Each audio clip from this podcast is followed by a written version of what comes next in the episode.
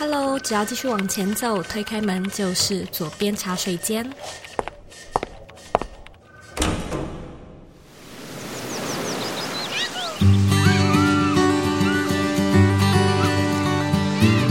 你现在在收听的是《左边茶水间》第一百七十一集。好好说话，有效沟通，一直都是每一个人一辈子的人生课题。过往呢，我们都会认为沟通是一门技巧。但是在今天的节目里呢，来宾凯宇将用不一样的角度翻转你的思维，让你知道有效的传递讯息、传递情感，其实呢是一种态度、一种选择。我们今天的来宾裘凯宇呢，目前是起点文化的共同创办人，同时呢也是一位作家、创业家、讲师，还有内容创造者。那在这一集的节目中呢，我们将会聊聊凯宇他从体育系跨界到心理学系的有趣人生故事，他从业务工作中学到的启发，以及如何拿出专注的态度，掌握沟通的关键和自我定位的利基点。这一集的内容我真的真的真的觉得非常的精彩，因为我跟凯宇其实聊的东西很天南地北。我们聊要怎么样成为一个有耐心的人，如何接住宇宙给你的暗示，还有怎么去整顿自己的身心灵，好多好多东西让我一时之间不晓得开场的简介到底要聚焦在哪里才好？但是呢，我跟你拍胸脯保证，这一集真的是非常的精彩，而且字字金句。假如呢，你觉得自己现在的人生好像嗯、有点不顺利，或者是有点迷惘，请你呢务必听完这一集的内容。那我们这一集呢，一样有帮你做了一个访谈的重点整理 PDF 资料。回到这一集的原文呢，就可以找到下载的连接。我们这一集的原文网址是 zoeyk 点 co 斜线掌握沟通关键。准备好了吗？让我们一起欢迎今天的来宾裘凯宇。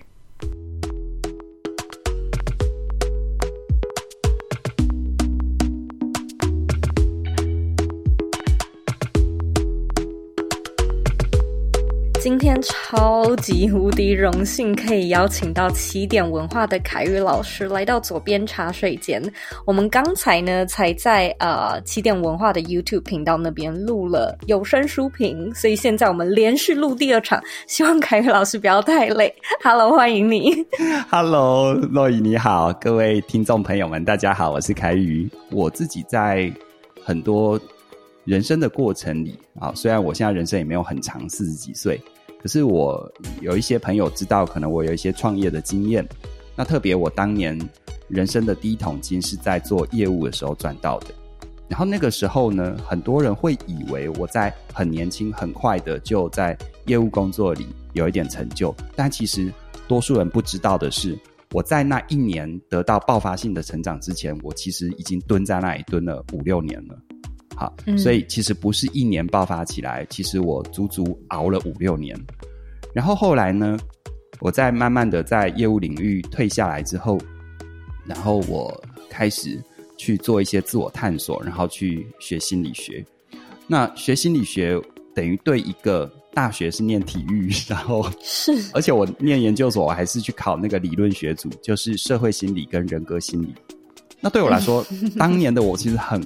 其实有一点困难辛苦，因为大学练体育那个时候，在读书和学术能力跟基础上就已经很不够了。但是我就真的是，呃，现在感觉起来都觉得我的人生会不会再那么努力的第二次，我其实没有太大的把握了。嗯嗯嗯，就是真的很认真、很努力的去读。然后我也不是，呃，心理学读完之后就怎么样。我那个时候在读心理学的过程当中，还跟朋友做了人生当中的第一次创业。嗯，现在大家知道起点文化可能做的还算还可以哈，可是它它已经是我第三次创业了，所以这一本上算起来，就是我好像很多事情的萌芽到最后能够收割，它都让我的人生体验到一件事情，就是耐心很重要。包含像我们今天的缘分，比如说我有做 podcast，然后做有声书评等等的。就以有声书评来说，我是二零零五年的四月份就开始做。超早期，对对，那个那个时候，那时候还没有 Facebook 哎、欸，因为我记得大概二零一八、二零一、二零零八，sorry，二零零九，对，没错。所以现在大家稍微知道一点点有声书评，也是约莫最近这两三年的事。所以你算一下，中间的时间差真的超长的这样子。嗯，你那时候的媒介是什么？你怎么样去做这件事情？我那时候超土法炼钢的，因为 连包含录音器材都没有，像现在大家听起来音质还不错哦。我那个时候就用一个很、嗯、很阳春的录音笔，你能想象到那种第一代的录音笔里面的记忆体都还不到一 mega，还算 K 的那种的，你就知道那个录起来的声音有多么的机械音。金属感超重，然后那个时候就是因为我跟朋友第一次创业，嗯、然后我在念研究所。那时候一个很简单的想法就是说，我知道自己的来源啊，并不是学术出身，然后在大学时代也没有经过相关的训练，所以我那时候有一个渴望，就是我要用一个方法来让自己建立起学习跟阅读的习惯。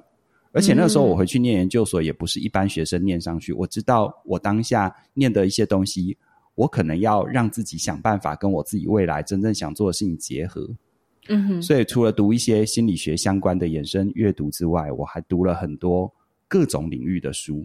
可是我要怎么样让自己各种领域的书读过，在最大程度上在心里留下一些种子？嗯嗯嗯嗯。所以那个时候我听过一句话，就是因为要教，所以你得学得更好。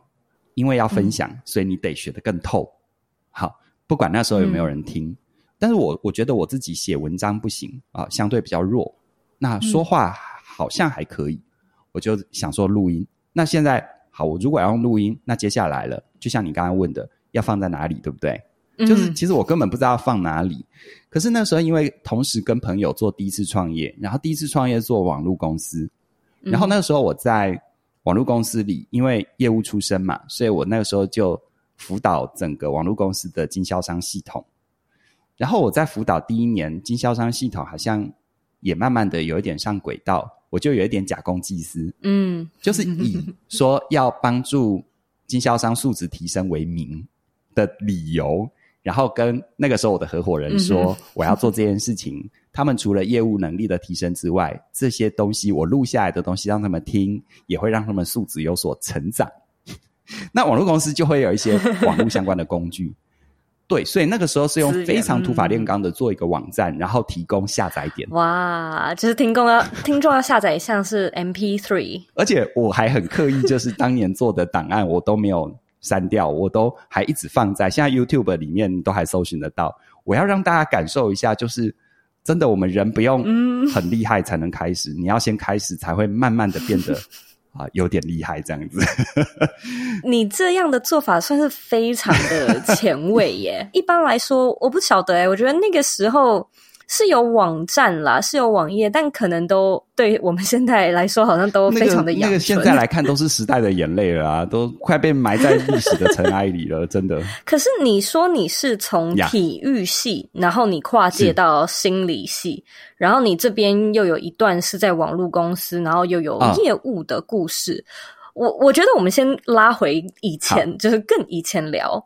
为什么你从体育系 OK 换到心理学.就是我还蛮想要知道这之间发生了什么事情。当初念体育系，其实要更往前推，就是为什么我念体育系？我还记得我高中那个时候，我是念台中的一个算还不错的学校啊。嗯、我当年念的是台中二中啊，那个时候是台中的第二志愿，那也就意味着我先前的学校念书还算可以。嗯、可是我到了高中之后，就有一种嗯。就这种感觉，就是我不知道为什么要念书，就是突然之间对念书真的很没有兴趣。我猜可能是我成长的过程当中，嗯、我的内在议题一直在处理一个叫做被看见这件事。好，所以我那时候国中的时候，嗯，我觉得我书念得好可以被看见。可是我到了高中之后，我发觉，哎，怎么好像我爸妈和身旁的人对于书念得好这件事已经麻痹掉了。就我我念的如何，他们好像没有那么大的在意度，嗯、但这是我好多年之后才有的领悟。但当年就是一个潜意识的动力嘛，嗯，所以那个时候我就突然觉得念书好像再也不能引发我的心跳，嗯、所以我就觉得，哎，既然想被看见嘛，那多交一点朋友，然后到处去玩耍这样子。嗯，那时间就这么多，当你都在玩耍鬼混，你自然就没有时间念书。所以那时候成绩。几乎每一个学期都在留级的边缘，都要靠补考才能够避免被留级。嗯、然后一直到高三最后的阶段，我心里就在想说，呃，好像接下来也要想一想大学的事。可是我放眼看到大学的科系，当年的我真的对于任何一个科系都没有兴趣。然后因缘际会，那时候我们有一个体育老师，就是想要找一些考体育系的同学，他要做一些训练。那我就有一点，好吧，那就那就他了，因为那时候喜欢打球。我大概就是接受了四个月的训练，嗯、然后就去考体育系。我运气很好，给我考上文化大学体育系。所以当年我会去念体育系，我觉得有一点是，嗯、并不是因为我运动员出身，而是因为有一点就像是因为不知道自己要的是什么，被被命运冲到那里。可是我就觉得我在过程当中有看到自己的一些痕迹，即便我被冲到那里，但是你说当我真的想要考体育系的时候，我有没有认真？哎，这一点我蛮有信心的，真的有认真。嗯，而之后从体育系跑去念心理，这中间的转折，大概就是我念体育系很快的在第一年就觉得大概就是那样，因为你当年只要去看自己的学长姐，他们日后的生活大概就是自自己之后的生活，就我很快又觉得一点一点感觉都没有，嗯、就觉得很没有兴趣，因为当体育老师嘛，虽然大家说哨子一生黄金万两，嗯、有没有？就是逼逼上课，逼逼下课这样子。可是我觉得，嗯，那会是我要的吗？我那个时候说不清楚我要的是什么，但我很确定那不是我要的，所以我又来了。就是在念体育系刚开始前几个月，大概熟门熟路，知道大概会发生什么事情之后，我又开始到处看，到处摸，到处玩耍。结果我那时候就因缘际会投入了业务的工作，所以我等于是大学就开始投入投入业务的工作。嗯哼。然后在做业务的工作的过程啊，因为跟很多人接触，可是我因为后来读体育系，我才发现为什么在做业务过程，即便我可以把业绩做得很好，可是我内心有一种很格格不入的感觉，是因为其实我的骨子里是内向性格，嗯、我并不会因为大量跟人接触感觉到被充电，嗯、反而会因为我需要应付很多人感觉到消耗。嗯、你可能需要独处，没错，我很需要独处，所以我那个时候在做业务的过程，我发现比起我如何说服一个人让我自己赚到钱？我更对于一个人为什么有这个想法？好，为什么在一些关键时刻他会做出一些外人看起来不可思议的决定？嗯、我对于那个背后是什么好有兴趣，所以我等于说对心理的兴趣是那个时候被启蒙的。嗯、好，然后一直到我慢慢的决定要淡出业务的领域，嗯、那那个时候也是因缘机会，刚好遇到一个老师，他有在辅导想要考相关领域的人啊。教他们怎么念书，所以我又好像是被命运，因为动了这个念头、嗯、啊，命运就帮我冲出一条路，然后我其实也没有抗拒的就，就就去找那个老师读书，然后报补习班。嗯、所以我那个时候准备考试，大概有半年到一年的时间，详细日子我有点忘了，但那一段时间真的就是把工作都放在一旁，嗯、就完全不工作，嗯、就专心念书。对，嗯、然后还真的给我考上了，嗯、到现在都觉得，哎，真的不可思议。我我听下来觉得这有点像是冥冥之中有注定。嗯、我曾经看过一句话，他是说，Life doesn't give you what you want，嗯，but who you are。我觉得这句话用在你身上好像蛮适合的。我觉得在这个过程当中，或许我们的命运或老天爷会给我们生命当中有很多讯号，可是有一个很重要的前提，叫做你要接那个讯号。嗯，对，如果你老不接，然后再抱怨。老天爷对你不公平，我觉得是你对老天爷不公平，不是老天爷对你不公平。我觉得真要说一个，或许给大家有一点点帮助，我觉得是这个吧。就是老天爷其实都会给你很多的讯号，但你要接啦。你不接，嗯、呃，老天爷也没办法，嗯、不是他不给你机会啊。对所以当老天爷给了你这个讯号，嗯、然后呢，你愿意扛下这个重担，我还蛮好奇，就是说。因为我没有心理学的背景，我自己很感兴趣，但都只是看书，没有真的浸泡在学术理论里面。你那时候的生活大概是长什么样子？你你真的有在理论之中学到怎么应用这些心理学的知识吗？那个时候，因为我知道我的读书没有那么行，所以我很快考研究所，我就锁定目标。所以我那时候先锁定的就是开放性比较高，嗯、他没有那么重视你的考试跟学术的能力，但他反而比较重视你这个人，你这个人的特质。嗯、那我那时候很快就锁定辅仁大学，嗯、哼所以我原本是要考辅仁大学的智商辅导组，哈、嗯，所以我把书都读完了。可是辅仁大学的智商辅导组里面的书单有两本书，我觉得我越读越有兴趣，越读越有滋味。就是社会心理学跟人格心理学。嗯、那这两本是完全 totally 是理论、嗯、理论的东西。可是我读他们，我觉得好有趣，因为我在读的过程当中，就不断的连接到我在做业务和很多生命过程当中很真实的状况。比如说，我们读社会心理学讲到社会影响，嗯、我就想到，哎，那怎么去说服别人？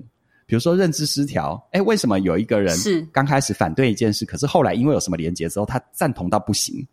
就我们会觉得这个人是不是人格分裂？怎么阵营转过来转过去？嗯、但其实从认知失调的角度，这个完全可以解释的。啊，所以某种程度上，可能是因为我先有这些工作经验，嗯、所以我读了社会心理人格性，我自己在心中就把它。从理论到实际会发生什么事的桥，我自己心中就先接起来了。嗯，深入的去问说，那我如果读了智商辅导组，那我出来真的想当智商师吗？我觉得，嗯，应该我还是找得到自己的路，不太需要依靠一个一个 license 这样子。所以我就在嗯要进考场前三个月，我就做一个决定，说我就考辅仁大学的社会心理跟人格心理学组，啊，就是理论学组，然后。学成毕业之后，加上自己又毕业之后又有两次的创业经验，我觉得就很务实的，就是怎么把这些这么棒的东西，把它变成是一般人听得懂的语言，把它变成是一般人可以运用的课程、商品、服务。这其实就是我现在起点文化在做的事情。所以，所以我觉得有一个好重要的东西，就是，嗯，我我蛮希望大家试着去做一点点开始。我我我自己接受心理学的训练，我就知道其实。我们永远不要去追求别人已经做出来的结果，因为你不是他，你也无法复制他。可是你可以去研究一下他那个最刚开始松动的东西是什么，嗯、那个尤尤其是最微小的移动才是最有价值的。嗯、你现在看到哦，比如说我推一个课卖的多好等等的，拜托我我前面累积了多少能量，现在这只叫做理所当然的惯性呈现呐、啊。我觉得真的就是先给自己机会，对，最怕的就是你不愿意给。对，连你自己都不愿意给自己机会，那真的会非常的可惜。哦，这样子人生蛮消耗的。是，对。所以你那时候就是开始从业务，然后后来去了心理学。你读了之后，你还是继续在业务这一行，然后转到做网络这个产业吗？我其实想要听听看，就是从这一边，你你算是有声书的前 前辈，大大大前辈。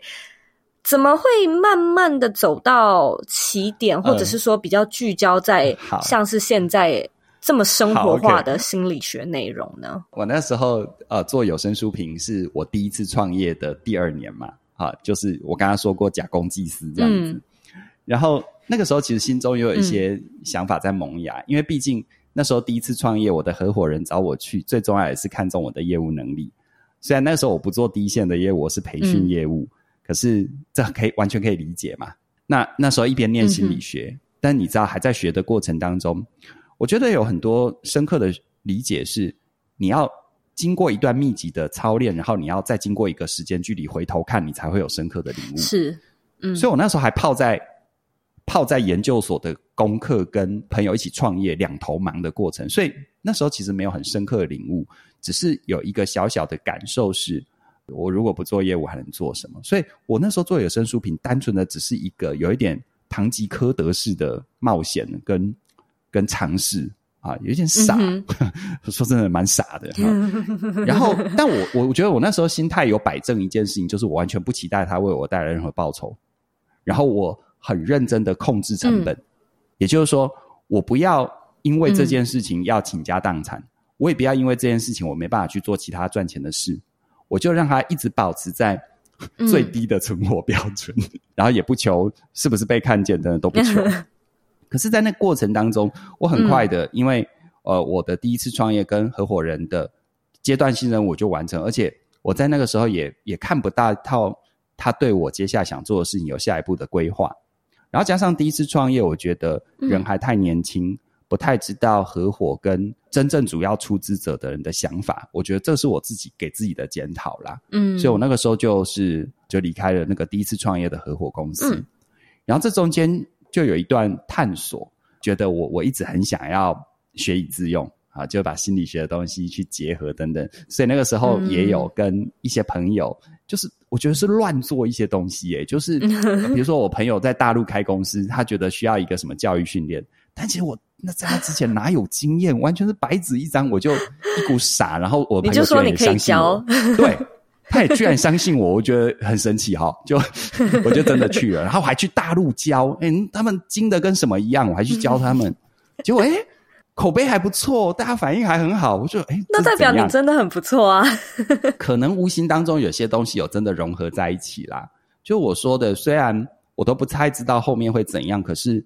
可是至少我在每个阶段都还算足够认真。对，我觉得你都是在那个当下不知道会发生什么事情，可是愿意尽心尽力，你愿意投入。我觉得很多人就是卡在这地方，是没错，他们还没有开始就开始评量结果，嗯、呃，开始评估到底要投资投入多少，但你就觉得哦，也不需要先思考这些，我们就先做了再说。但很多时候就是因为你愿意。不去想这后面会发生的事情，反而带来意外的结果。对，对，我觉得很多人太太想要保证回收。对，就就你能不能跟我保证后面怎样？但谁能跟你保证？但是我也不是说好像就很鲁莽的就 show hand，我我也没有。嗯、我其实一直都是很谨慎的去控制我的精力成本。然后我觉得最重要的是，你在每一次小尝试的过程当中，你要得到反馈，然后不断的优化它。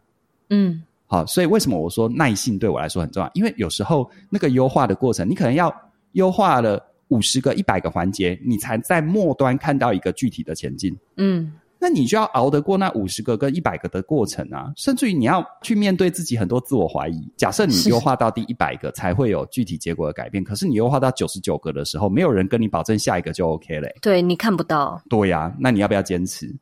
好，所以我觉得有一个很务实的是，我一直都。控制的成本，也因为这样的一个经验，我就很认真的思考。好，那我学的这些跟我过去的经验，以那个时候的我而言，就觉得好，要么就是出版出书，要么就是设计一套完整的课程。啊，你有课就有商品，有商品就可以卖嘛，对不对？我就打磨出现在我们起点文化的最最老字号跟招牌的课程 CIA 通达力的雏形。嗯。好，所以那个时候就开始试着以个体户的方式，然后跟其他单位联合做一些招生，然后发现，哎、嗯欸，居然还做起来了。对，哎，这大家都不认识我，怎么还有不少人买单呢？而且，呃，除了第一期之外，后来几乎每一期都满班，哦，都招生满班，就建立了一点信心。嗯、然后后来因为呃时候到了，然后跟前期的合作伙伴有一些理念上的差异，因为我们想要做比较。精致、比较个性化的东西，嗯，我也真的完全能体谅那时候合作的单位他们的考量，因为他们其实没有理由需要为我们这个付出额外的成本嘛。是。那那个时候，我跟嘉玲，我们就觉得好，我们就把所有的存折、口袋的零钱全部掏出来算账。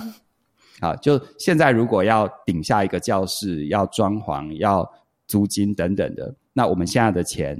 除了付完这些之外，在没有营收的状况底下，还能活多久？可以活半年。那时候就说、嗯、好，就走投无路，我就回去做业务嘛。反正就是，是就就是会卖东西啊，就回去做业务嘛。我已经抱持了这个打算了。好，所以我们那个时候就起点文化就这样成立，是这样子的。好，所以我觉得也蛮好的，就是说起点文化已经是 base 在至少有。一套产品，也就是线上课程这样的一个基础点上面，慢慢的建立起来的。那时候是做实体课程，那时候还没有做线上课。Oh, 就我说，不断的优化跟转型，oh. 然后去改变商业模式。所以，我们现在、嗯、我们此刻的线上课程占我们营收的大多比例。可是，在二零一三年一直到啊二零一九年那时候，还是其实百分之八十以上的营收都是实体课。你知道，有时候。嗯哼，出来行走江湖好玩的地方就是，你只要倒过来想，有有些尝试别人还会给你钱，天底下哪有这么好的买卖？你就勇敢去试啊，最多就是花时间。可是当你越是愿意去试，其实有时候机会就会长出来。因为我后来在实体课程，我我在做的过程当中，我心里就一直有个感觉，因为它燃烧的是我的时间。然后每一场都要亲自教，没错没错，他的天花板非常的明显，就是我再会做，做的再好，maximum 大概就在那里了。那我如何突破这个东西？而且并不是说我要赚很多钱，而是说，那跟着我的人，我如何让他看得到希望感嘛？嗯、所以我那时候就觉得，嗯，嗯，这条路如果是我热爱，我要长远走，我一定要为自己安排一条可以长远走的路。呃，我记得在二零一六年底，在那之前，我其实就做了一天听一点。嗯，好，然后经过一天听一点，你看二零一六年底到二零一七到一八，等于我一天听一点，我足足做了两年，在网络上分享的每天都更新的免费、嗯嗯嗯、免费内容。嗯，然后我就觉得时机成熟了，我想要开始试线上课程。Okay.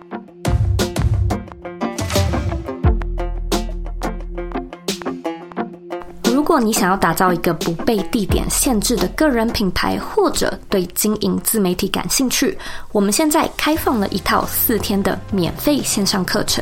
在这四天里面呢，我每天会用约十分钟的影片和你分享经营品牌常见的错误、品牌变现的方式，以及如何打造热情、创造价值。如果呢，你想要领取课程的内容，请在网址上输入 z o e y k 点 c o 斜线 b y l m i n i，输入网址就能够进到课程的申请页。那我们课程里见喽！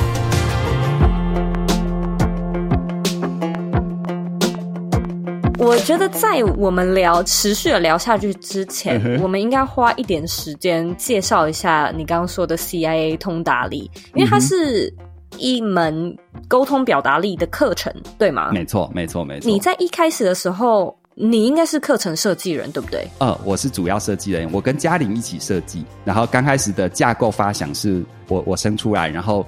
嘉玲她做了好多的优化，这样子。嗯，嗯，我觉得这就是我最想要问的地方，因为你刚才说你其实有这些心理学背景，然后也有业务的，就是一些实际的经历。嗯，嗯，但是在这两两者之间，就是他们两个的交集处，其实还是有很多可以玩的主题。不一定是沟通力嘛，没错，各式各样都有。所以你选这个主题的原因是什么？你还记得吗？哇，你这个问题超棒的！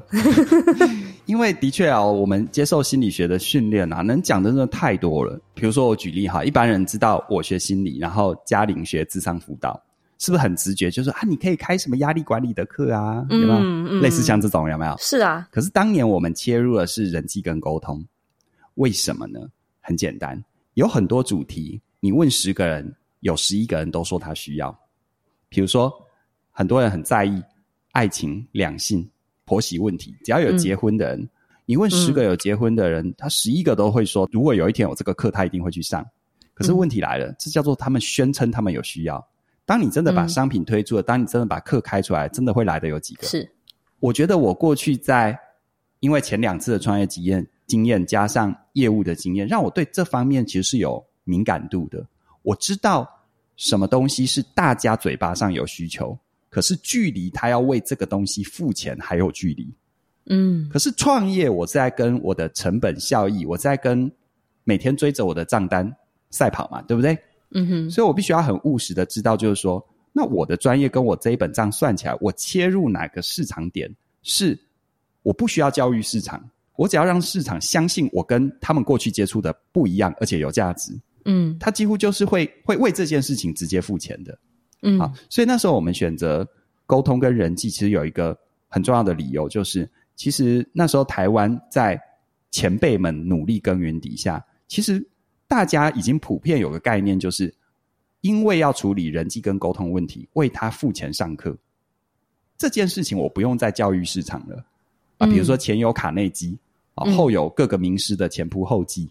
对不对？然后出版市场上，你随便 Google 这相关的书，哇，真的是多如繁星。嗯、我们那个时候，我跟嘉玲还真的超认真的，我们把那个时候在市场上约莫排名前一百的这领域的书有没有？我们都做统计分析，嗯，就就说，哎，它的切入点是如何，等等等等等等。所以后来我也才知道，我们的课程要突破什么样的亮点。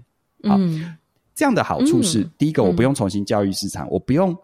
说服我的市场说，沟通表达需要付钱来上课，嗯啊，因为他们都已经有这个习惯。可是另外一个问题就在于，它也可能是个红海，就竞争者太多了，然后你又没有名气，别人为什么要参与你的课呢？是，所以这个时候你要有一个很精准的市场定位跟诉求点，让大家一听就懂，知道你跟别人不一样在哪里。嗯，然后就会有一些前期的学员、前期的消费者，我们说尝鲜者。啊，他会冲着你的这个不一样来看看，嗯，然后你趁这些人建立的口碑，然后帮你做滚动，你们那时候不一样的独特点是什么呢？因为一般我们在理解这个呃比较基本的沟通表达或者是讯息传递，大家可能听过七三八五五法则嘛，对不对？嗯，啊，就是我们的主要呃的影响力，百分之七是我们的语言内容，三十八是声音的情绪投射，五十五是非语言讯号。嗯啊，可是很妙的是哈，就是。这么多年，台湾人都会花钱学沟通表达、学人际关系，可是呢，这里面的内容大多都集中在那百分之七，然后有一些机构它可能会着重在百分之三十八。可是吊诡就在于，那个占最大影响力比例的百分之五十五，嗯，那个部分，那个所谓的非语言讯号，却只是在这些前辈的课程系统里面是个配菜。哦，哎，你们的调查做的好深入哦。对，它它它是最大的一块，但怎么会在他们的出版著作和课程系统里只是个配菜呢？这是一个很荒谬的地方。我就看见了这一点。嗯，所以当然我们现在对于课程的主诉求已经不在那里了。嗯，但是我们说回到当年创业，我要活下来，我就要很精准的切到一个，就是给愿意付钱给我的人一个付钱的理由。嗯嗯，所以我那个时候就特别集中火力在，比如说像行为的理解、行为的暗示、行为的呈现，嗯，除了穿衣服以外，其他非语言形形象的这个塑造，嗯，好，这是表面，表面让大家觉得你新鲜。而我们的李子呢，比如说他那时候参加我们的讲座，或者是真的进入课程，运用了一个，因为我后来有再去学催眠，运用身心工作结合的观点，因为一般人想到学沟通就是学话术，但其实话术是很。是很危险的。嗯，好，话术这种东西，就像我做业务的经验，如果今天一套话术有用的话，哈、嗯，其实很快所有人都会用，嗯、而所有人都会用，也就意味着所有人都知道你在用话术。嗯哼，Zoe，我不知道你有没有听出什么？有。当你发现我在用话术框你的时候，其实你的反感跟防卫心会很大。嗯，这就是话术的吊诡，就是如果他没用，你学了也没用；嗯、但如果他有用，很快的他会从加分项变扣分项。是，但是真正沟通，沟一个人有好的沟通能力，完难道是绑定在他说话吗？其实不是。我们认识太多人，他口才其实没有很好，可是你好相信他。所以沟通到底要达成的目的是你很会说话，还是让别人相信你呢？对，其实后者才是重点。即便你不太会说话，只要你能够达到后面，其实你就是会沟通的人嘛。对对对。所以当想清楚了这一点，其实我就结合过去身心工作、催眠等等的一些理念。还包含我大学念体育，大体育其实就是身体工作，肢体语言。嗯，除了肢体语言，有一种，比如说像我们运动心理学也有谈什么心象练习啊等等的。哦，所以后来我说，CIA 表面上让别人能够很快的觉得你的亮点是谈一些别人很重要但别人没谈的。嗯，但当他稍微进到内圈一点，我让他们体验到的就是，像我不管别人教什么，但我沟通的第一课教他呼吸。嗯，我教他好好的调整自己的气息。太特别。一个人气息只要调整的好，他对于自己身体的觉知，对于外在的觉知，他的感官和他对于自己跟他人的理解，在你还没教他任何技巧之前，他就已经先 ready 好了。嗯嗯，所以这些特色糅合起来，就变得就是说到现在，当然我后来有开很多课啦，但这一门课都总是很特别，因为我已经好久没有宣传这一门课，但这一门课只要一推出来，就很快满班，很快满班，很快满班，而且这门课是我所有课里面最贵的这样子。哎、欸，我太喜欢你你这一段的分享，就是听众有没有听到？就是这就是一个人去做市场调查的过程。对、啊，我相信凯宇一定也听过蓝海策略。那在我自己的课程《Bring Your Life》里面也有教。但你刚才讲的这一大段，其实就是很明显的体现我，我你到底就是你读了一百本，你上了那个一百本。我没有上那么多课，因为那时候钱不够，我就想尽各各种办法去做调查，这样。对，就至少是研读一下他们的一些销售的资料啊，或者是产品的说明啊，嗯、然后你就可以看到哦，他做了什么，哦，他没有做什么。那一个一个东西，它是个案嘛？可是你把这些东西组织在一起，它就变成数据。所以你就可以读这些数据，你就会发现，哎，为什么这一块是大家都缺少的？那你就可以找到你自己的独特点了。我觉得这真的是非常感谢，非常感谢你分享这一段，这段太棒了。其实我要感谢你，你没有问我，你没有刺激我去想，其实我已经好久没有做这些整理了。因为你你这么问之后，我才想到，对，我后来像我们现在花很多精力都在做线上课嘛。那我们每一堂线上课，嗯、无论是我们自己开的，还是跟老师合作的。我们在前期的策划会议，我永远会问一个问题：这个主题在市场上有没有竞品，就是竞争商品，就是类似商品。嗯，然后第二个问题就是，嗯、那我们的东西跟别人有什么不一样？这个不一样不能是我们自己自嗨的。你能不能用一句话简单的告诉我它不一样在哪里？如果没办法做到一句话就说它不一样在哪里，嗯、就像呃嘉玲老师有一门线上课程叫做提升你的心理免疫力。如果讲了半天，大家听起来就跟外面一般所所谈的压力管理没什么差别。我说这这不要买了，不要做了。可是提升你的心理免疫力，它其实用一句话来说，就是这一门课让你直接看见自己的信念。嗯，虽然它的结果叫做让你相对比较没有压力，好，让你比较能适应压力，但事实上呢，它的核心是你只有看见自己的信念，其实压力是你的加分项，不是你的扣分项。嗯、对，你看多少时候，因为我们要面对一件事，有一点点压力感，反而你表现得更好。是，所以这是我们自己，就好像现在变成是我们起点的 DNA 了啦，有点这样子。嗯、就我们永远会问，哦、我觉得太重要了。What's different？它不一样的地方在哪里？嗯、说不出来，多你一个也不多，少你一个也不少，那你就不要做了。嗯，对。那我现在就想要来请问你，CIA 的这门课。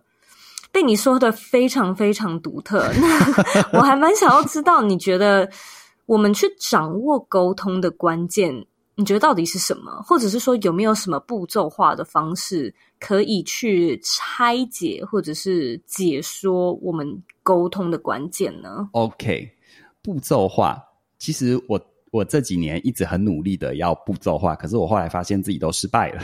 哦，真的吗？原因很简单哦，就是。人没办法被步骤框住，啊，因为你互动的是一个活的人。嗯、我们说，是。我们说活的人不能用死的方法对待，对，就是不会一个方法套用全部的，没错，对方不会按照你的剧本上演你期待的反应，嗯，而且包含你自己，你看多少时候我们上午相信的事情，下午就推翻了，这个都还无涉他人呢、欸，就在你内心就发生了。所以，嗯哼，呃，像我自己在谈沟通的时候。呃，每一次我遇到这一题，我都只能说抱歉，因为我答不出来，我不知道有什么步骤。可是，如果真的要讲一个重要的核心，其实就像我们的互动，无论是前面进行的有声书评的访谈，还是现在我在左边茶水间跟 Zoe 的交流，我觉得有一个东西是一个最重要、最重要的原则吧，就是专心。嗯。专心，它会帮助你在人际里面，真的一步一步的慢慢创造出你要的。有了专心作为一个重要的核心，你所有学的技巧才有可能在适当的时机被用出来。我稍微解释一下哈，嗯、所谓的专心是什么呢？嗯、你看，很多时候我们在沟通的情境里，我常常说，沟通最大的问题在于我们满头满脑的在想自己想说的话，或者我们满心满念的浸泡在自己的情绪里。是不是常常这样子？嗯、有没有？嗯、我们常常是过分的自我专注，过分自我专注，往往比较显性的表现就是自大。你都在自嗨，你根本没有在管别人的反应，嗯、你也没有就自顾自的讲。是的，你也没有理解别人到底在问的是什么，或者他真的想传递的是什么。好，那另外一个极端就是你只专注在自己，就是你会浸泡在自己的情绪，可能你有很多的担心、恐惧跟害怕。好，或者是你有很多没有处理的愤怒。嗯这个也是失去专心的表现。你看，我多少时候，比如说我们跟家人互动，我都开玩笑说：“哈、嗯，你妈每次打电话给你，她的目的都不一样，但是你的反应都一样，就是不管她说什么，你就先生气，先说不要烦我，哎呦，我要干嘛？有没有？对，就是你为什么会沟通不好？是因为你失去了专心，你只把注意力放在自己身上，你没有回归到眼前的人跟你之间交流的真实。嗯”但是真的要深入去讲专心，它就是一个很大的，它不是你脑袋里面知识的知道。它比如说像我前面说，你的身心状态要先调整好，然后接下来你要慢慢的经验一段感官开启的过程，内在信念自我觉察的过程。听到现在好像都跟沟通无关，但它其实就是沟通。因为当你澄清了这一切之后，有时候我们就几乎在不需要别人教你的状况底下，你可以很简单又纯粹的说出你真的想说的话。我举个例子哦，嗯，你看有时候家人关心我们，嗯、或我们关心家人，比如说，呃，这一阵子疫情大家都关在家里，好不容易，嗯啊、呃，遇到天气比较好，然后疫情比较趋缓，反正大家戴口罩出去走走也没关系，嗯，这时候你跟家里的长辈，我就听过这种对话，就说，哎呦，难得天气好，出去走走，不要老都是老赖在家里，然后长辈就说：“嗯、我哪有都老老待在家里？你以为我在家里都没事吗？”你听出那个谈话的动力哪里不对了？嗯，你们在讨论不一样的，就是其实一个说这句话的人，你其实你的目的是关心嘛，对不对？对对对。可是对方接受到的是命令，对不对？对。然后他反映出来的叫做反抗，对不对？然后你回给他叫愤怒，对不对？是。然后讲到这边，完全忘了你们的起始点叫做关心。对，对不对？这就失去了专心。可是，当你真的很专心在你们之间，甚至于专真正专心在那个当下，当那个谈话动力不太对的时候，这时候只要有一个人能够稍微清醒的专注在当下，说：“哎呀，其实我只是关心你。”啊，或者是“哎呀，我知道你是在关心我。嗯”因为我发现那个谈话的动力就完全朝向不一样的方向了。是，所以如果真要我说，沟通最大的关键哈是专心。而不是，而不是其他任何太过技术性的东西。你觉得这个专心这一点算是一种沟通的技巧吗？还是就是一个我们一般在生活中培养的特质，不太算是技巧呢？嗯，我不知道这样讲会不会太高尚了。我觉得它是一个，它是一个生命的态度。诶，嗯，嗯，我喜欢这个答案。我觉得这是一个态度。对啊，它是一个生命的态度。你看，像我们一路聊。就是肉姨今天让我可以大放厥词，讲很多自己的经验哦。就是我我每一段经验，我都突然发现，我一直都在强调一点，就是那个过程虽然我不知道后面会怎样，但是我蛮我蛮认真的，我蛮我蛮用心的，我蛮专心的。嗯，对，我觉得因为这个态度，你你就会发现，你今天如果遇到一个不 OK 的人，起码你退一步会知道怎么保护自己，进一步你会知道他是个错误的示范，然后给自己更多的能量。但如果你真的遇到很好的人，嗯、也因为你的专心，你不会错过这么美好的缘分啊！老天爷会给你很多贵人，嗯、但是事实上多数是我们自己错过的，不是老天爷对我们不公平。嗯啊、呃，因为我们并没有真的在当下了。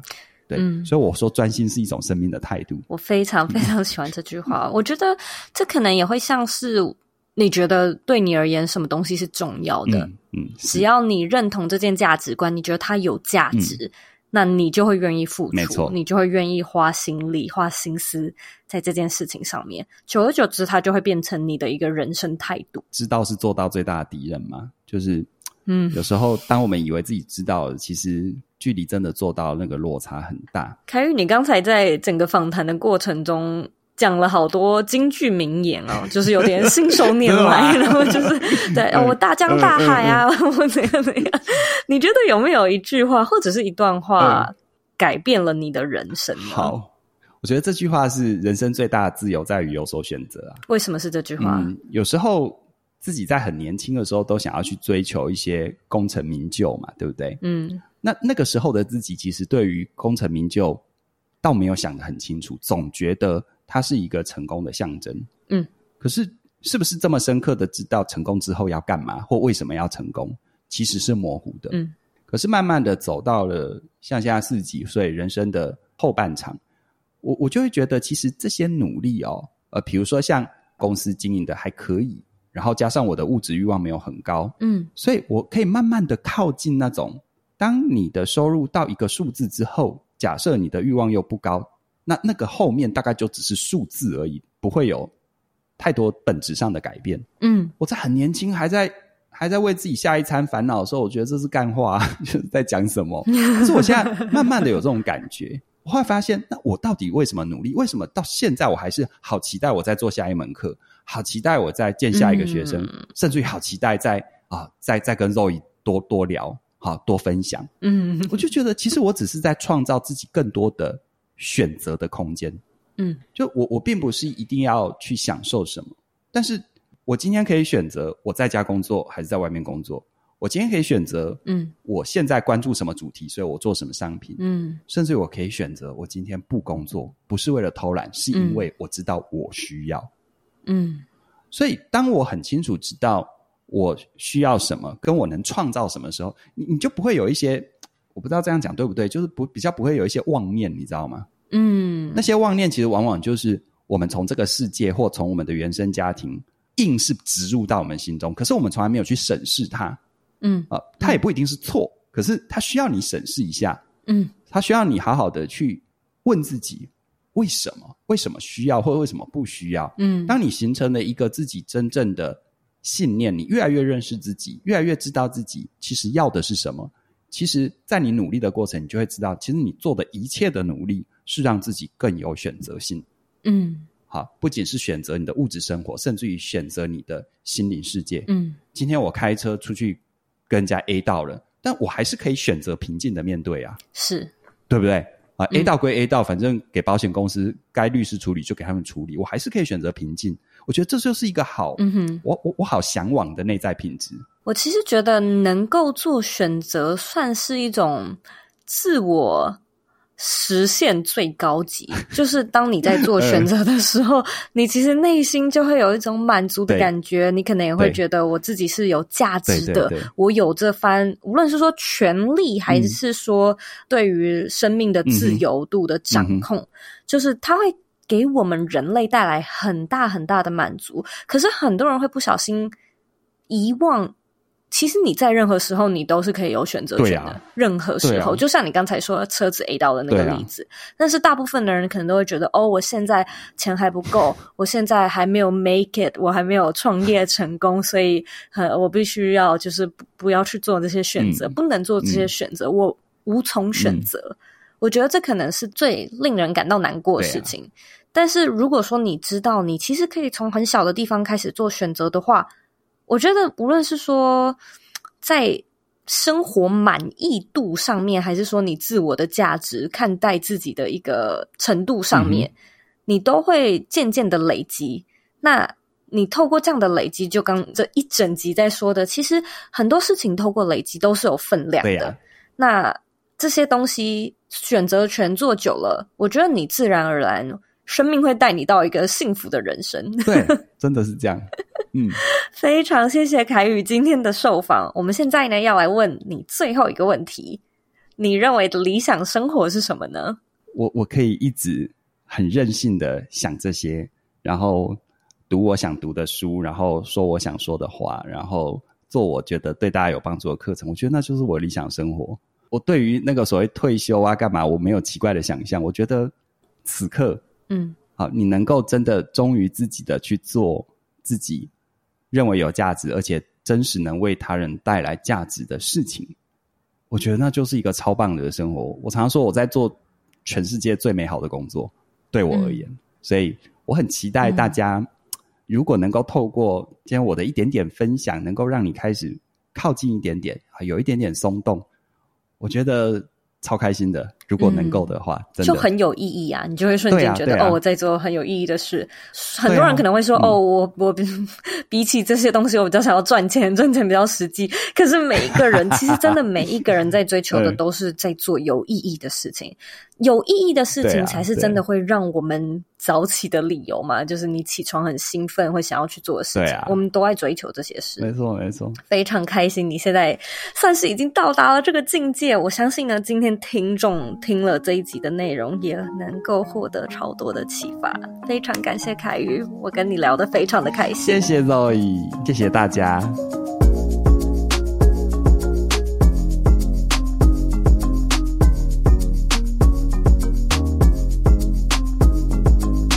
重点整理一。